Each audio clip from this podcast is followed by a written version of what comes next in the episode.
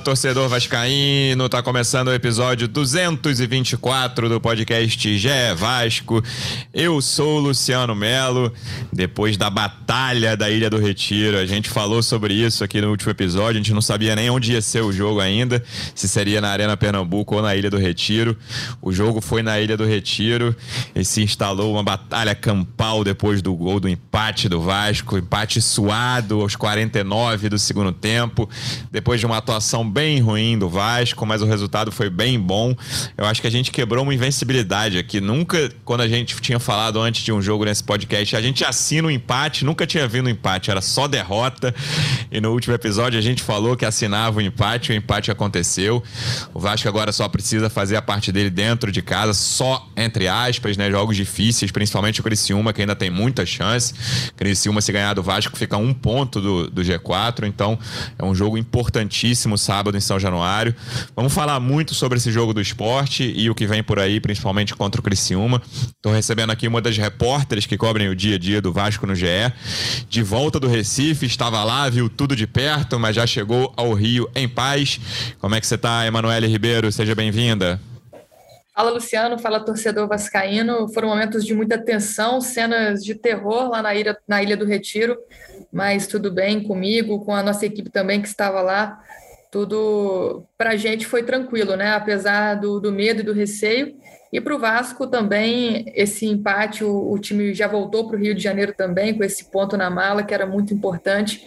Mas é, a gente vai falar muito mais é, além do empate aqui nesse podcast, né? Porque como a gente já tem ouvido aí no debate sobre essa partida, é, o jogo ficou muito em, em, segundo plano, porque o que aconteceu lá na Ilha do Retiro já era um, uma tragédia anunciada e que vai continuar sendo anunciada se a gente não ter as medidas necessárias para a segurança do, do nosso futebol.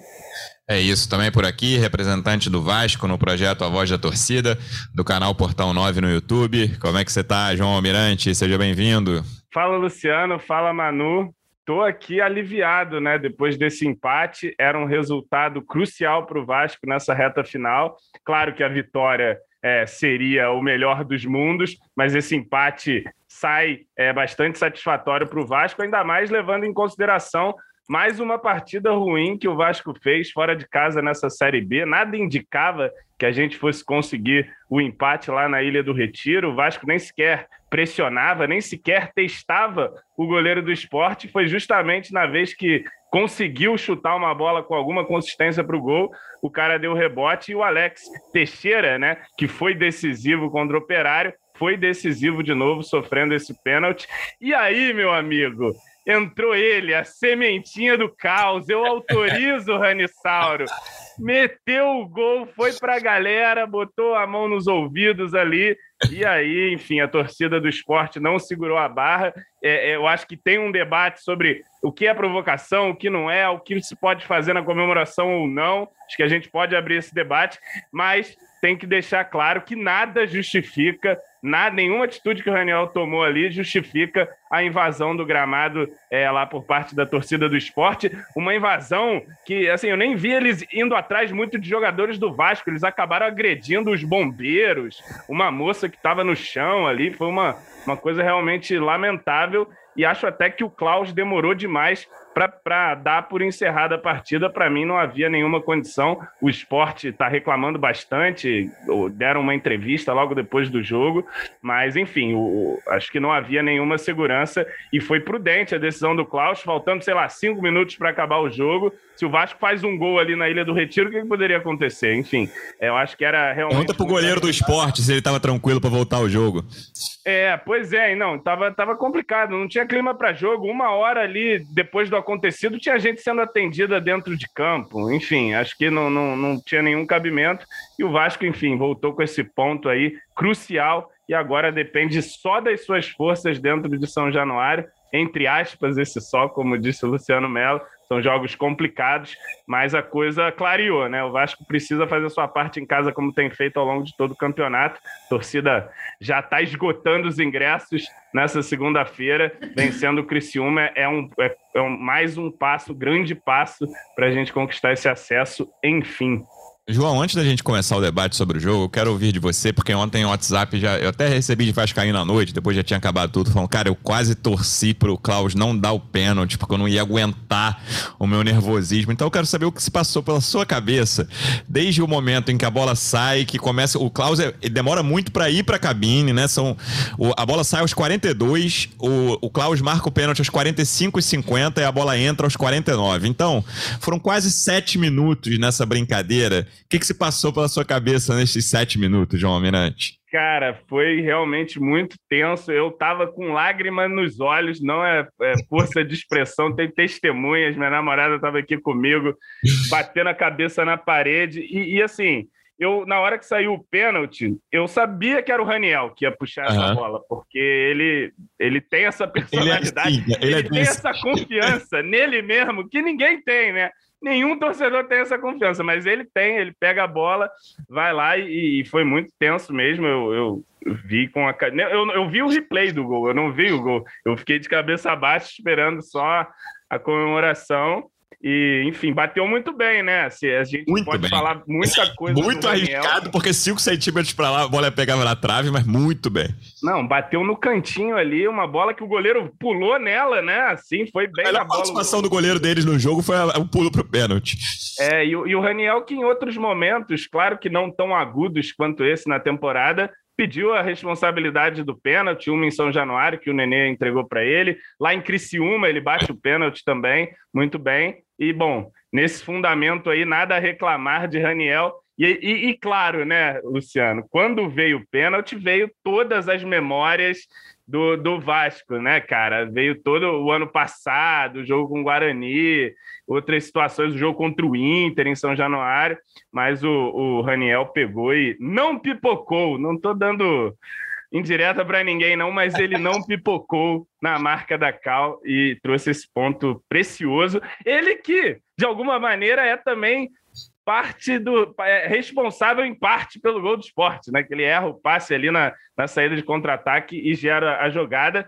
E, bom, ainda mais tendo feito isso no jogo, sabendo a pressão em cima dele, ele teve muita personalidade, porque se ele não faz esse pênalti, é papo de não jogar mais até o final da temporada. Ah, é. Uma coisa que não dá para reclamar do Raniel é falta de personalidade, né? Talvez tenha até demais, é. mas isso aí não, não dá para reclamar. E, cara... É personal... Eu vi um cara comentando, muito bom, personalidade do Zidane e o futebol do Ribamar. É uma combinação explosiva aí do Raniel, mas deu certo. Manu, vamos falar de bola depois, até depois a gente vai falar falar dessa confusão toda, claro. É, queria primeiro saber o que, que você achou do experimento Miranda na lateral direita depois de um ano fora. Foi a principal questão pré-jogo ali. O que, que vai fazer na lateral? Com o Léo Mato suspenso. Aliás, esse foi outro milagre. O Vasco não teve jogador é, que ficou, tomou terceiro amarelo, né? Um jogo tenso pra caramba. Pois Eu é. imaginei que o Vasco certamente ia perder jogador pra partida contra o Criciúma e não perdeu ninguém. Só perdeu o Raniel e o Luiz Henrique, né? Depois expulsos aí. Mas entre os titulares não perdeu ninguém. Vai ter a volta do Léo Matos. Miranda, 45 minutos, depois Figueiredo, né? Achei, achei ousada essa substituição ali no intervalo quando estava 0 a 0 O que, que você achou dos dois na lateral direita, Manu? É, o, o Jorginho já estava fazendo testes durante a semana. O Miranda era a primeira opção dele, mas ele falou que trabalhava com outras opções. Tinha a possibilidade de o Danilo Bosa ser deslocado ali para lateral o próprio Figueiredo, né, que já tinha sido utilizado nessa função, e o, o Jorginho até pensou em colocar outro atacante ali na lateral direita, conversou com alguns atacantes do elenco que já tinham atuado na função, que passaram segurança para ele, segundo ele, né, o Eric foi um nome que chegou a ser cogitado para jogar na lateral direita, mas o Miranda na visão do Jorginho, por ele estar treinando nessa posição aí nas últimas semanas, apesar do mais de um ano sem jogar por conta da suspensão da Comebol, ganhou a confiança do treinador. Eu achei uma escolha meio ousada justamente por essa questão física, né? Acho que o principal receio de todo torcedor vascaíno era a questão física, a falta de ritmo do, do Miranda, muito além do, da improvisação dele na lateral direita. No começo achei ele muito inseguro, a bola queimou no pé dele ali em vários momentos e o esporte, sabendo, já lendo aí o jogo pelo lado direito defensivo do Vasco, forçou o, o jogo ofensivo deles por ali. O, o, Marlon Gomes, o Figueiredo, até mesmo o Andrei e o Yuri ajudaram bastante ali o Miranda em vários momentos, mas acho que nos minutos finais do primeiro tempo, talvez pela, pelo ímpeto do esporte ter, ter caído também, o Miranda até que foi um pouco melhor, conseguiu algumas interceptações ali importantes, tirou uma bola de cabeça, depois é, tirou outras ali pelo lado direito também. Acho que é um jogador é, interessante ali para o elenco do Vasco, mas para esse jogo achei uma escolha ousada, uma escolha que acabou não dando certo, né? Tanto que ele faz a mudança logo no intervalo. Um jogador com falta de ritmo, que precisa ainda muito ganhar ritmo, e foi um teste de cardíaco. Acho que o João pode falar um pouco sobre isso. Em vários momentos ali, quando a bola chegava no Miranda, o Miranda não conseguia chegar para fazer a cobertura, passou muita coisa pela cabeça do torcedor vascaíno Vascaíno. É, eu, eu, concordo, assim, acho que ele começou o jogo inseguro, mas também não vi ele comprometendo o time. Ele fez ali o papel dele defensivo, até no final do jogo ele dá um balão dentro da área no Wagner Love, sai jogando Foi, ali. Corte ali, é. é. ele tem, ele tem uma certa qualidade, o Miranda sempre mostrou isso na base, né, qualidade técnica, né, mas acho também que fica ruim para ele de lateral, né, por mais que ele tenha ali até uma qualidade de passe, uma visão ou outra, eu lembro de uma invertida que ele tenta, que acaba sendo errado, mas era, era, era uma boa ideia ali no, no, no primeiro tempo.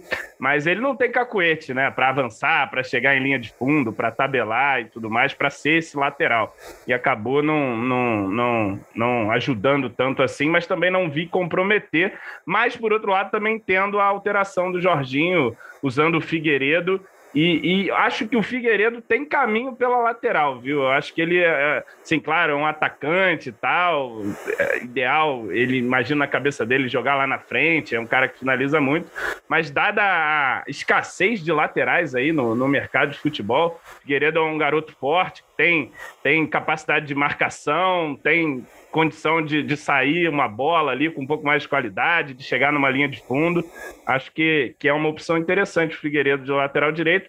Claro que o Léo Matos voltando agora, não vamos ter mais essa discussão, né? Espera-se que o Léo Matos cumpra aí os três jogos finais não receba cartão vermelho, né? Isso é, é sempre um avanço. Os três amarelos, de repente, vão rolar. Não tem problema, tá, tá liberado. É. se quer, só cumpre suspensão depois, sem problema algum.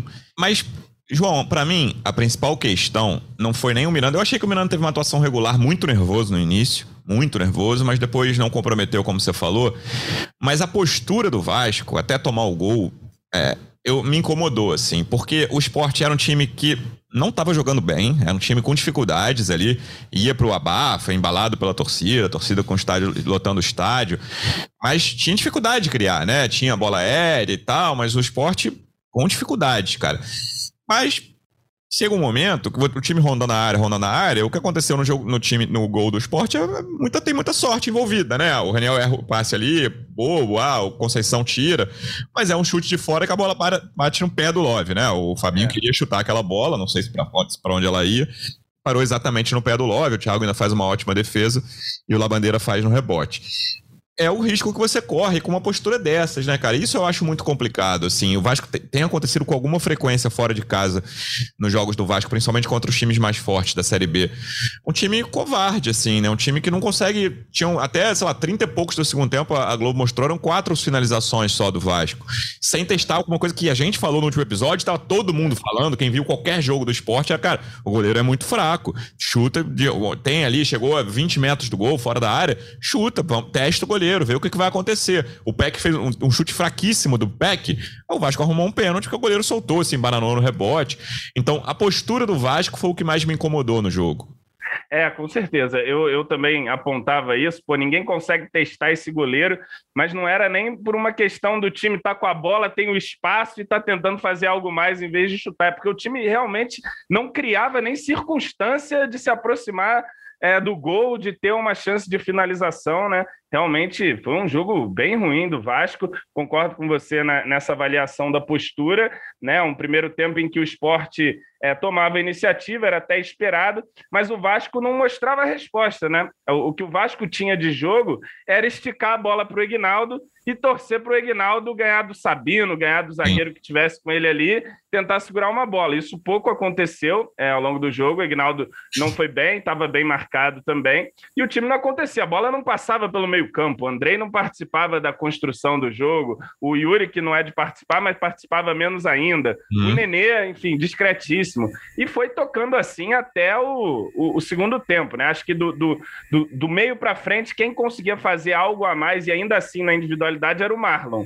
Né? O Marlon também começa bem o segundo tempo, tem aquela pancada ali, sai, isso, isso dá uma prejudicada. O Vasco até volta melhor um pouquinho no segundo tempo, mas com as mesmas dificuldades de, de criar, né? De criar oportunidades de finalização até para testar o goleiro. O Vasco ameaçava era na bola parada. Teve uma muito boa é, no primeiro tempo, né? Que o Boza por pouco não, não faz o gol, e teve a do Conceição na trave, né? Mas Isso. muito limitado a essa bola parada e, e, sem conseguir ficar com a bola, sem conseguir tirar o esporte do seu campo é, de defesa. E como você disse, de tanto rondar a área, uma hora ia acabar acontecendo, aconteceu, e só Deus sabe como é que a gente foi buscar esse empate, Luciano Melo, no último minuto, porque, assim, mesmo atrás do placar, eu até pensei, pô, agora o Vasco não tem opção, né? Vai ter que ir pra cima. Depois do gol, cara, talvez tenha sido o pior momento do Vasco no jogo. É. 10 minutos de, de amasso do esporte ali. De amasso.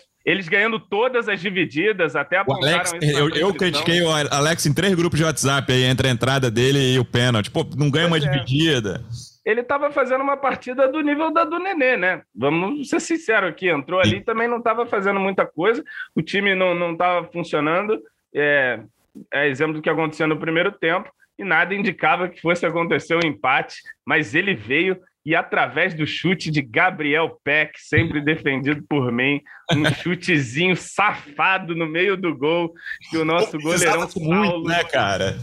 Deu a moral e o Alex cavou o pênalti. Eu até falei isso no Twitter. Não, cavou não, foi pênalti. Não, mas foi pênalti, mas ele foi para sofrer o pênalti, foi ah. bem. Ah, e lembrou e... áureos tempos de Wagner Diniz, que é só dar um toquinho e esperar o goleiro chegar. É, é isso, assim, se você pensar, o cara é, ir com as mãos no teu pé não te derruba, né? Mas ele foi com as mãos no teu pé e depois ainda tem um contato no joelho ali, se eu não me engano, que é até onde é. ele bota a mão, mas já quando ele já tá caindo, ele começa a cair quando o cara bota a mão no pé dele, entendeu? E aí o cara não pegou bola, nada, só o Alex pegou bola e é pênalti. Ele foi pois bem é. nessa, né, nessa cavada. E eu fiquei com medo, porque justamente o Klaus demorou uns dois minutos para ir na, na cabine do VAR.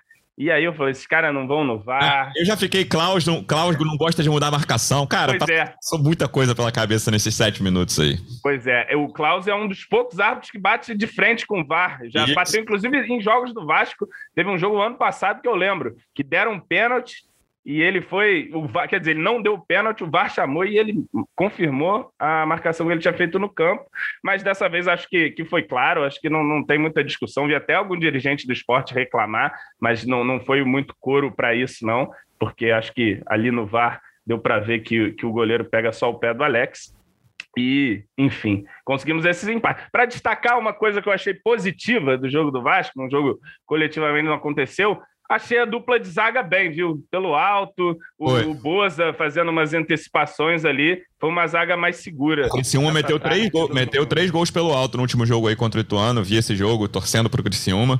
E é o próximo adversário do Vasco. O Criciúma não fez um grande jogo. Aí quando faz 1 a 0 na Série B, a coisa muda muito de figura, né? Aí fez um segundo tempo tranquilo, mas o primeiro tempo tava bem enrolado. E aí o gol sai numa falta lateral que o, o, o zagueiro faz.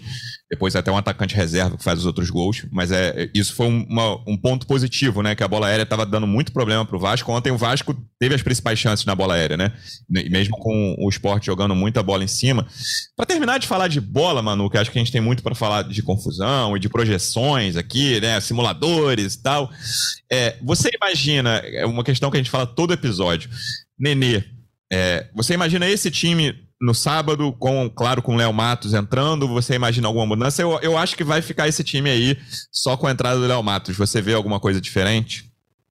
Concordo, também acho que não vai ter muita mudança além disso, não, só a volta do Léo Matos. Até essa questão do Nenê foi outra coisa que a gente conversou, né? Quando a gente está em viagem, a gente tem possibilidade de, de trocar uma ideia com, com a galera. É, um dos pensamentos do Jorginho, por exemplo, é a questão da, da intensidade do, do Nenê. Né? Para ele, o Nenê não é um jogador que tem que entrar no segundo tempo, não é um jogador que vai mudar o jogo. Pelo contrário, é um jogador que é, tem que começar jogando, até pela idade, pelo ritmo, pela questão da intensidade, e aí sim, na, no segundo tempo, ele pensa na mudança. Eu acho que o Alex Teixeira está pedindo caminho, né? É, vi um pouquinho diferente. Acho que o Alex entrou melhor do que o Nenê no segundo tempo, porque o Nenê acho que ele para muito o jogo e o Alex, pelo contrário, quando é, o Vasco precisava dar uma acelerada, ele conseguiu fazer isso em alguns momentos ali da, da segunda etapa, né? É, aproveitar essas transições rápidas que no primeiro tempo não foram exploradas, no segundo tempo mal, mas a gente teve ali é, ainda algumas transições mais rápidas, menos chutões para frente, como a gente viu no primeiro tempo. Então, acho até que o Alex deveria sim ganhar essa vaga do Nenê e, e ser titular é, contra o Criciúma em casa, mas acho difícil. Acho que o Nenê permanece no time. E você, João, imagina a mesma coisa? Cara, eu imagino um time parecido com essa mesma dúvida ali do, do Teixeira ou o Nenê, mas é, analisando é, as entrevistas do Jorginho, sinto que ele vai manter o Nenê ali. E, e, e talvez o Alex tenha conseguido também render um pouquinho melhor vindo do banco, né?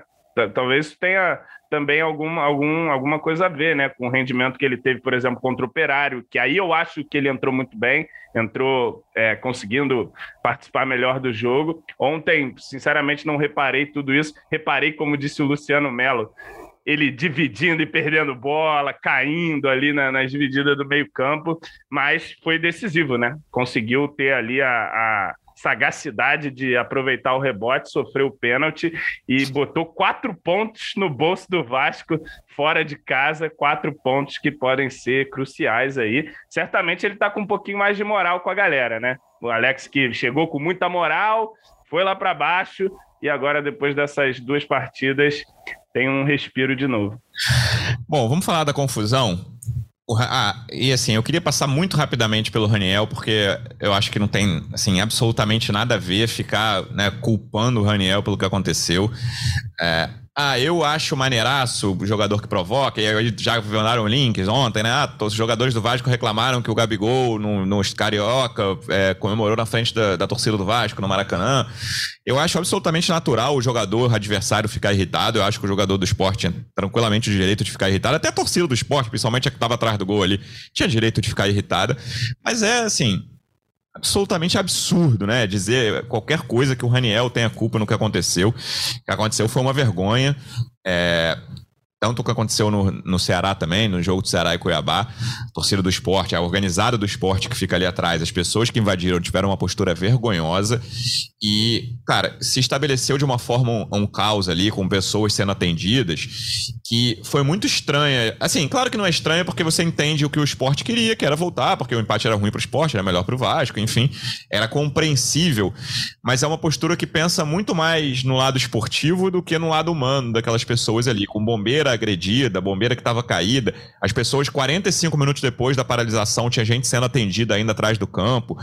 E aí, eu, por exemplo, se ele volta com o Raniel expulso, como estava na, na súmula, o Raniel era o principal alvo da fúria o goleiro do esporte, do time da casa, depois do Raniel, era, era quem mais podia sofrer, cara. O, o, que, a, o que a torcida do esporte estava falando desse goleiro em rede social ontem, eu, eu dei uma navegada, pela, principalmente no Twitter aí, por perfis conhecidos do esporte.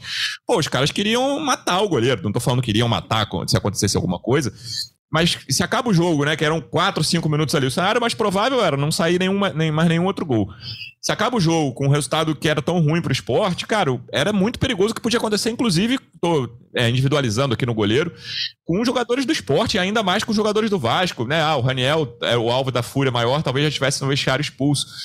Mas, cara, era assim, não tinha nenhuma condição de voltar aquele jogo. E a, as entrevistas dos caras do esporte, eu não sei se você chegou a ver, Manu, porque estava lá, né? Vendo procurando o, o, Vasco, o Paulo Brax mandou um pronunciamento por vídeo quando o time ainda estava preso no vestiário. A gente viu pela TV que tinha gente, inicialmente jogadores e, e, comissão técnica do esporte tentando abrir a porta do vestiário do Vasco, uma maluquice, sabe? E aí o cara do esporte fecha o portão para a câmera não pegar mais. E assim, muito infelizes as entrevistas, tanto do Claudinei, falando em crime compensa, o técnico do esporte, assim, um troço inacreditável que ele falou na entrevista. Invertendo totalmente a é, lógica. Exatamente. Da, da e, ah, e o Jorginho falou que não quer voltar porque ele é avô. Pô, um negócio assim, de péssimo gosto, o que o Claudinei falou. E aí o presidente do, do esporte, o vice de futebol, Yuri Romão e Augusto Carreiras, para dar nome aos bois, também na, na coletiva com um tom horroroso, assim. É muito complicado, assim, no no ambiente do futebol, você vê pessoas que têm poder ali, né? O cara é presidente do clube, vice-presidente ou treinador de um clube que é importante no cenário do futebol brasileiro, como é o esporte, ter esse tipo de postura e a gente fica com a impressão de que, cara, é muito difícil o futebol brasileiro avançar enquanto cada um olha para o seu umbigo e tem gente sendo atendida dentro do próprio gramado, mano. Sim, eu assisti depois as entrevistas. É, o vice de futebol até fala, né, que não quer defender a torcida, mas acaba defendendo ali de alguma forma, porque ele toma um lado. E o Claudinei Oliveira também, é, no gramado ainda, fala sobre é, a possibilidade de terminar o jogo em campo, porque tanto o Vasco quanto o esporte ainda poderiam fazer um gol, poderiam vencer a partida. E, e, naquele momento o que menos importava era o resultado, era se alguém poderia marcar um gol, se alguém poderia sofrer um gol. O que estava em jogo era a segurança da torcida do, do time dele, para saber se todo mundo estava bem. É, mesmo ali na, na, arquibancada que fica a torcida organizada do esporte, que onde, de onde originou a confusão, eu vi várias famílias, várias crianças ali, menores de 10 anos de idade, todo mundo é, encolhido escolhido num canto até sentir segurança para poder sair do estádio. Ninguém, muita gente não estava preocupada com o resultado, apesar é, da importância desse jogo para o esporte. E a questão dos profissionais, né, que foram agredidos, além da, da bombeira, aquela imagem é dolorida, assim, o, o, o agressor, né, o torcedor do esporte, ele é facilmente identificado. A gente espera que as medidas uhum. é, e dá para identificar sejam, muita gente ali, sejam dá para identificar tomadas, todo mundo. Mas depois também os relatos dos profissionais do Vasco, João, que é isso? É, é o que vocês falaram aí das entrevistas. Né? O técnico, dirigentes e os jogadores do esporte fizeram coro que a torcida, parte da torcida, né? Não dá para generalizar também, parte da torcida fez ali no momento da, da invasão e das cenas violentas que a gente viu, porque os jogadores tentaram invadir o vestiário, os dirigentes deram essas declarações de cabeça, de cabeça quente, tudo bem, mas mesmo assim é, não olharam ali para o principal problema que aconteceu, que foi a invasão da torcida do esporte, então tem muita coisa a ser revista pelo próprio esporte. Acho que o Vasco também pode fazer a sua reflexão, mas a questão de colocar a culpa é, no Raniel, na comemoração, é, vai muito além disso. Acho que não tem que entrar no mesmo balaio, não tem que entrar na mesma discussão. Ah, Mas e, vem cá, eu, o, eu, o dirigente do esporte, João, soltando fake news na coletiva, né? A parada da cadeira, inclusive um vídeo da Manu, que é o melhor vídeo que desmente isso, a Manu fez o vídeo lá de cima. O Luiz Henrique joga um, uma cadeira para cima. E aí o cara, assim, eu não vou ter certeza, porque eu não vi todos os vídeos. O presidente ou vice, eu não vou saber quem é, fala que um jogador do Vasco mostrou genitália pra torcida. Cara, eu não vi isso em vídeo algum, tá? Assim, não vou não falar vi. que é impossível e tal, é, porque pode surgir um vídeo, mas, cara, a cadeira certamente é fake news e eu tenho. Eu duvido que ele tenha visto um vídeo de jogador do Vasco mostrando genitália, até porque a gente viu todos os vídeos é. que saíram até agora e não mostrou. Então, assim, os caras soltam. Isso é muita irresponsabilidade, cara. É, pois é, e assim, é, mesmo que houvesse um exagero na comemoração, isso é punição que cabe ao árbitro estabelecer ali dentro de campo, e nenhuma maneira justifica a invasão de campo por parte da torcida, né? Também achei lamentável ali as declarações do, do Claudinei, a declaração do, dos dirigentes do esporte, quando disse estão de cabeça quente, mas estão de cabeça quente, mas tem responsabilidade, né? São dirigentes aí de um grande clube do futebol brasileiro e mostraram ali total falta de empatia com a galera que estava sendo atendida, com o que aconteceu, né? Total desconexão com a realidade, querendo jogar a culpa no Raniel, que fez uma comemoração provocativa, fez, mas desde que o futebol é futebol, eu vejo esse tipo de comemoração. Eu não, eu não sei o que diz exatamente a regra, o Klaus expulsa ele, né? o Raniel, depois bota na súmula. É, é na verdade, ele, ele, dá um cartão amarelo por ter tirado a camisa, né? Que a gente já Sim, conhece, essa okay. punição básica, e depois é, punição Mas por você não acha que o... insultando a torcida é, adversária. O, Mas eu acho que. Você toma cartão nisso todo jogo fora de casa? Não, então, é, isso, vão se proibir os esse, jogos. Esse segundo amarelo. Fora de cara, casa. Eu não, esse segundo amarelo dele eu não entendi. O da camisa, tranquilo, certo. Mas o da camisa, sinceramente, o da, de botar a mão na orelha, sinceramente, não entendi. Eu eu, eu até procurei também para entender a regra, né? Não existe uma regra específica sobre Porque é isso. É existe uma questão de né? interpretação, né? né? Interpretação é de, de, provocação. Eu acho que é algo até que a gente pode discutir. Eu não acho que, que valeria o, cartão amarelo, porque ele fez um gesto ali de é, fala mais, né? Me eu aguenta, digo, eu, enfim, eu, eu boto uma seguinte questão: Raniel faz o gol, sai correndo cruza os braços e fica assim, encarando a torcida do esporte. Isso é provocação? Pode comemorar assim? Não pode? Enfim. Tá posando para que... foto, para o fotógrafo que está ali atrás? O que, que ele está é, fazendo? Né? Ele está aqui, ó, gritei meu nome, sabe? Eu acho isso o fim da picada, cara. Não, daqui a pouco vai chegar nesse ponto aí mesmo que o cara vai fazer um gol fora de casa e não, não pode comemorar, não pode extravasar, não pode fazer nada. E, e bom, a gente, é, todo mundo apontou isso ontem, né? Recentemente a gente passou por uma campanha aí do Vinícius Júnior, né? Baila, Vini! Não sei o que, que é dançar também depois do gol. É uma maneira de comemorar, mas também é algo que pode ser interpretado como uma provocação. Mas tem que dançar mesmo, tem que bailar, tem que comemorar. O cara que faz o gol pode comemorar. Claro, se ele fizer um gesto obsceno, se ele fizer alguma coisa nesse sentido, aí você, pô, vai, intervém, faz o que, o que tem que fazer ali, o que o juiz achar que deve ser feito. É, Mas... o Luiz Henrique mesmo está relatado na súmula, né? Que foi expulso direto com cartão vermelho por ter arremessado um, um tênis, sapato, né? é. É que é meio louco, né? Porque os caras tacaram um tênis dentro do campo. Não era pra Uma, um Aquela tênis, caixa com o policial tirando as pedras, cara. Cada pedra gigantesca, assim, sabe? Imagina é. aquilo. A, a, atinge alguém? Não. Ah, é... Não, e é, é, é um absurdo, porque eu estava lá no estádio, né? Então eu estava numa parte mais alta, mas é, em segurança, né? Não tive esse problema de correria de nada, fiquei ali o tempo todo é, acompanhando os desdobramentos, mas depois vendo as entrevistas, a galera falando, ah, tem que voltar, pressão de é, polícia, pressão de dirigentes do esporte, de jogadores do esporte nenhum momento, como vocês falaram, né, até os próprios jogadores do esporte corriam risco. Nenhum momento ali eu senti a mínima segurança para que esse jogo pudesse voltar, mesmo com grande parte da torcida do esporte que estava ali atrás do, do gol do Saulo, é, indo embora mais cedo, enfim, alguns foram detidos também, mas em nenhum momento eu sentia ali que havia segurança, que havia mesmo possibilidade. Tanto que o próprio Klaus ele nem volta para o campo, né? Depois eu, eu. E aquele portãozinho lá da Ilha do Retiro, sem vergonha também, e abriu com a facilidade. É, assim. Eu não estou dizendo eu, nada, mas é, então, abriu é, com a facilidade. É uma, é uma linha tênue ali, os seguranças, que entre, assim, o que, que, o cara vai fazer? Dois é, caboclos é, ali. É, é, uma linha tênue entre ele abrir de forma né, irresponsável, ah, vai lá, faz o que vocês quiserem, e, tipo, não ter mais jeito, assim, né? Tem uma situação de que, cara, tá sendo muito pressionado ali o portão, aí tem um chute, claramente a hora que abre é um chute. Ah, beleza, cara, não vai, vai ser é. coisa pior, os caras vão ficar. Vou ficar aqui na frente. Né? É, ou então eles vão ficar pisoteados ali. É, é uma linha tênue, assim, foi estranho, tá? Abriu fácil. É, mas eu não consigo dizer. Muita coisa em rede social diz que o cara fez um gesto, entra lá, entra lá, enfim. É, mas claramente não havia, não foi a segurança ideal, não foi a forma ideal que aquilo ali aconteceu, aquela abertura de portão.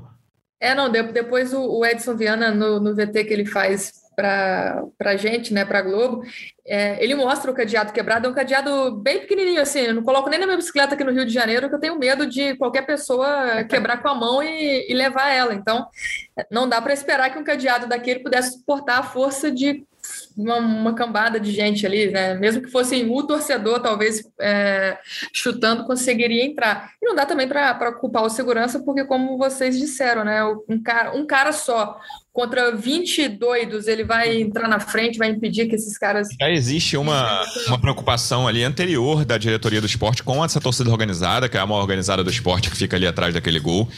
Então já houve casos de confusão recentes, eles até mudaram alguns procedimentos para esse jogo, não ia ter a rua de fogo lá que o pessoal faz na chegada. Algumas questões que já vinham de outros carnavais, assim, ontem eu falei que eu fiquei vendo redes sociais do pessoal do esporte à noite. Tinha gente antes do jogo falando, pô, o clima tá estranho com a torcida, com a organizada, vamos ver qual vai ser e tal. E, enfim, pessoas, são pessoas claramente muito conhecidas ali que podem ser facilmente identificáveis, né? Isso, vamos ver quais vão ser os próximos passos em relação a isso. STJD e CBF soltaram notas ontem, né? Lembrando que a gente está gravando aqui na segunda. Ainda no domingo, soltaram notas falando em medidas drásticas, penas enérgicas. O STJD é o responsável por isso, né? A CBF só faz pedidos e tal. Mas vamos ver o que vai acontecer. Já tem denúncia pronta, talvez fechar a Ilha do Retiro. perder mando de campo esporte. Veremos o que vai acontecer nessa reta final de Série B. O Sport, se não me engano, só tem mais um jogo em casa, né? Que é contra o Operário, um time que pode até entrar em campo já rebaixado contra o Sport. Esses são os próximos passos. E para o Vasco tem um próximo passo fundamental, João. Que aí, assim, não sei quantas vezes você já viu esse simulador aqui da Série B. Eu já fiz umas, sei lá, 38 vezes, 42 vezes nas últimas semanas. E, cara, hoje você tem cinco times ali ainda matematicamente na briga abaixo do Vasco, né? Esporte, Sampaio Correia, Criciúma, Ituano e Londrina. Uma vitória sobre o, o, o, o Criciúma, só uma vitória do Vasco sobre o Londrina, mata pelo menos três desses. Mata o Criciúma, mata o Londrina e mata quem perder de Ituano e Sampaio Correia. Se for empate Ituano e Sampaio Correia, mata quatro. Porque aí você ficaria o Vasco com 59, o Sampaio com 53 e com. É, não, não mata quatro, não. Mata. É, não, mata quase quatro, vai, porque o São Paulo precisaria tirar um saldo grande aqui. É. E o Vasco teria pelo menos 12 de saldo, né? E o, e o São Paulo vai a 5. Então, mata quatro, vai. E aí ficaria com o esporte, que, cara, Depende do que o esporte conseguir contra o Londrina fora de casa. O Londrina tem, ainda tem alguma esperança. Os jogos vão ser no mesmo horário, né? Londrina e Esporte e Vasco Criciúma. Os dois no sábado, 4 e meia. O que você está imaginando? E aí, deixa eu só falar uma coisa que eu estava pensando nisso ontem à noite. Se o Vasco por acaso não ganhar, que é o cenário que a gente não espera, bate na madeira, faz o que você quiser, não pode ter esse tipo de postura que teve a torcida do esporte, porque o Vasco ainda vai depender só dele. Muito provavelmente uma vitória sobre o Sampaio Correia, talvez um empate fora contra o Ituano. Claro que é melhor ganhar o jogo, é jogo fundamental, mas a torcida tem que ter essa consciência também, é fundamental o comportamento da galera em São Januário no sábado. Não, com certeza. Tem que ter esse equilíbrio emocional, né? De jogar em casa. Acho que a torcida é, é um fator preponderante para o Vasco estar tá nessa condição na Série B. Acho não, tenho certeza, né? A nossa campanha em casa é o que nos traz aqui, essa sinergia ali do time com a torcida dentro de São Januário tem feito muita diferença para nós. Como você me perguntou, já olhei muitas vezes esse simulador, já fiz várias simulações aí ao, longo das últimas semanas. Eu faço sempre a mais pessimista possível. Eu vou dando uns tropeços para o Vasco, umas vitórias inesperadas para os adversários. Mas agora não tem muita conta, não. É vencer o jogo em São Januário, como você disse, contra o Criciúma, já matar uma galera e, quem sabe, se tudo correr muito certo, praticamente já garantiu acesso na próxima rodada, né? Dependendo de alguns resultados, se o Londrina ganha do esporte dentro de casa e o Sampaio e Ituano empatam e o Vasco ganha do Criciúma, somente uma tragédia. Eu falei isso muito mais cedo do que deveria. Foi inclusive na vitória contra o Criciúma no primeiro turno, mas vencendo o Criciúma, a coisa fica realmente muito bem encaminhada. E se não for decidido aí na, na contra o Criciúma, fica dependente da vitória contra o Sampaio Correia para ir cravar sem, sem muita discussão esse acesso, mas é, é ir com tudo, focar primeiro nesse Criciúma aí, conseguir essa vitória dentro de casa e dar, colocar praticamente um pé na primeira divisão do ano que vem, que vai ser uma primeira divisão que, que, promete aí ser bem cascuda, né? Com times fortes já estruturados, times que estão se reestruturando, como é o caso do próprio Vasco, Cruzeiro, Botafogo, né? Times do Nordeste também com força. Enfim, acho que o Vasco é, tem que estar tá com a faca e o queijo na mão aí para conquistar esse acesso. Foi mais difícil do que deveria, né? A gente pensar que, pô, tá uma sendo, vitória. Tá sendo, não foi ainda, calma. Pois é, tá sendo. Mas pensar que uma vitória contra o Londrina, safada, dois pontos a mais, já deixava o Vasco é, é, praticamente na Série A mesmo. Enfim, mas estamos perto e é fazer a nossa parte dentro de casa como o time tem feito, vigiar essa bola aérea do Criciúma, fiquei preocupado com isso também, três gols de cabeça, falei, caramba, mas, mas vai, vai, vai, vai dar tudo certo e, se Deus quiser, estarei lá também sábado para curtir mais uma vitória do Vasco em casa. É, ainda que não seja matemático, no, se o Vasco vencer o Criciúma, tem boa chance até de só precisar de um empate contra Sim. o Sampaio, né? Se, se ganhar no, no sábado agora, ou seja, tem boas chances de precisar de quatro pontos, mas claro que depende dos outros resultados. Se o Londrina pelo menos arrancar um empatezinho contra o esporte, eu levo fé dizer igual Londrina, chutem de qualquer lugar contra é. o esporte, por favor. Façam isso. Se é, que, se é que eles vão botar o, o, o, Saulo, né? Tem um goleiro da base lá que talvez jogue, enfim, vamos ver. que, que o esporte vai fazer. E esse Ituano e Sampaio, cara, qualquer resultado. acho que o, o, Vitória do Sampaio é ruim, né? Porque joga é. fora e ainda, ainda pega o Vasco depois. E, e, e, o Ituano, eu acho que mesmo. Se tiver alguém para vencer, é o Ituano aí. Isso, isso, é isso. Manu, o que, que você imagina do, da semana do Vasco e o que, que você acha que o Vasco vai trabalhar? Como você acha que vai trabalhar? Até fora de campo, né? Que tem essas questões também de, de batalha jurídica, de STJD sobre o que aconteceu no esporte. Fora esse jogo que é a prioridade absoluta, como é que você imagina essa semana do Vasco? O Vasco voltou nessa segunda de manhã, né? Já está no Rio de Janeiro. A gente está gravando aqui por volta de duas da tarde dessa segunda. O Vasco já está no Rio, os jogadores chegaram lá no Galeão, já foram direto para o CT Moacir Barbosa. A semana vai ser de muito trabalho. Eu acho que essas questões extra-campo que aconteceram lá na ilha vão ficar fora aí do, do pensamento, do trabalho do Jorginho. Acho que já foi superado pelos jogadores. É, depois da, da, confusão toda, eu ainda fui para o hotel do Vasco lá no Recife, fiquei de molho lá algumas horas até o time sair do, do vestiário e ir para o hotel. E uh, o semblante dos jogadores era de muita tranquilidade naquele momento. Acho que depois de todo o susto, depois de toda a tensão, só no hotel, quando eles chegaram, eles conseguiram é, de fato comemorar e absorver esse empate que era tão importante. Então já percebi um semblante mais tranquilo e de alívio ali entre os jogadores. Vai, é, vai caber aos profissionais, né, o departamento jurídico do clube tomar essas providências. É, o Vasco já falou que está analisando todas as imagens, enfim, vai, vai ver como vai proceder em relação a tudo que aconteceu lá na ilha. Mas será uma semana é, cheia de trabalho. A gente já falou sobre o time, né? Terá a volta aí do Léo Matos, outro que volta fica à disposição no banco de reservas é o Bruno Tubarão, jogador que, é, de certa forma, também é uma, uma opção ali para o Jorginho no, no banco de reservas, mas acho que o, o Vasco tem tudo para fazer um, um, bom jogo contra o Criciúma, os ingressos também, é, mais uma vez, é, vão ser esgotados para essa partida, a torcida promete um apoio em São Januário, o time não perdeu nessa temporada em São Januário, então acho que esses dois jogos em casa dão uma tranquilidade muito maior para o Vasco poder trabalhar e, e, garantir o acesso antes da, da última rodada. Não deixar para resolver amigo, decidir lá no Ituano. Emanuele Ribeiro, se o, Vasco ganhar antes da última rodada, eu não vou ver a última rodada, porque eu estarei em Paris. Eu vou para Paris, eu não vou ver nunca mais a Série B na minha vida. Eu me comprometo aqui com os ouvintes. Nunca mais ô, vou ver um jogo disso. Ô, João, e empate, esse empate lá no Recife vale como vitória, né? Eu posso, eu ah. posso contar como vitória para mim, para minha trajetória não, sim. interessante que eu fiz aí nessa temporada, né? Claro, você é que mais conquistou pontos fora para o Vasco aí na, nesse, nesse ano. E conta como vitória, sim, né? Matamos aí uma rodada em relação ao adversário direto. Quem tem um saldo bem interessante em relação ao esporte. Então foi um, um pontinho precioso de fato para o Vasco nesse domingo. É isso. Voltaremos então depois desse jogo fundamental contra o Criciúma. Dessa vez não, a gente não assina o empate. A vitória é fundamental e a gente espera que ela venha. Manu, obrigado mais uma vez pela presença e até a próxima. Valeu, Lu, valeu, João, valeu, torcida vascaína. Uma semana de paz para todo mundo e até o, o próximo. Valeu. João, obrigado mais uma vez pela presença e até a próxima. Valeu, Luciano. Valeu, Manu. E é isso. Foco na vitória aí contra o Criciúma. O time vai estar completo. Acho que, que tem tudo para a gente conseguir mais três pontos aí dentro de São Januário e, como eu disse antes, botar um pé na primeira divisão do ano que vem. É isso. É isso. Torcedor Vascaíno, obrigado mais uma vez pela audiência. Até a próxima. Um abraço. Vai o Juninho na cobrança da falta. Gol!